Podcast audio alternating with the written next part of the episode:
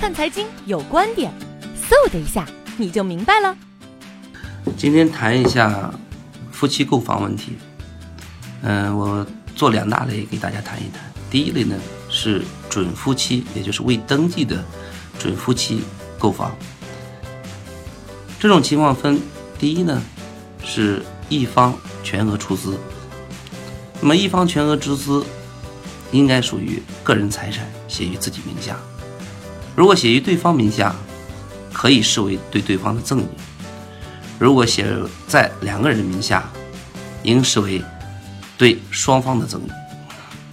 第二种情况呢，是双方共同出资，双方共同出资写于一人的名下，如果有明确意思表示说是对夫妻双方赠与的话，视为对准夫妻俩的赠与。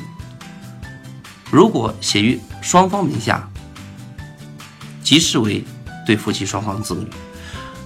如果仅写于一人名下，没有其他意思表示说对其双方进行赠与的话，那应该属于他个人的财产。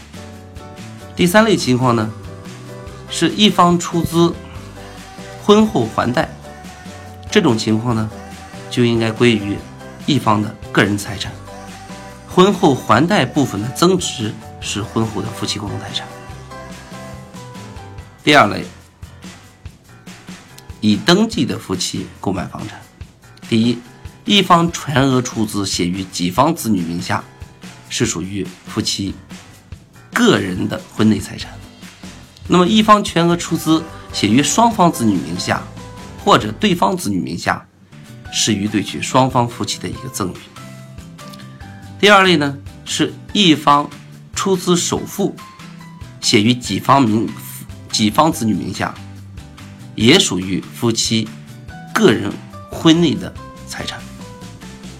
第三呢，是一方出资写于双方名下的，视为对双方的赠与。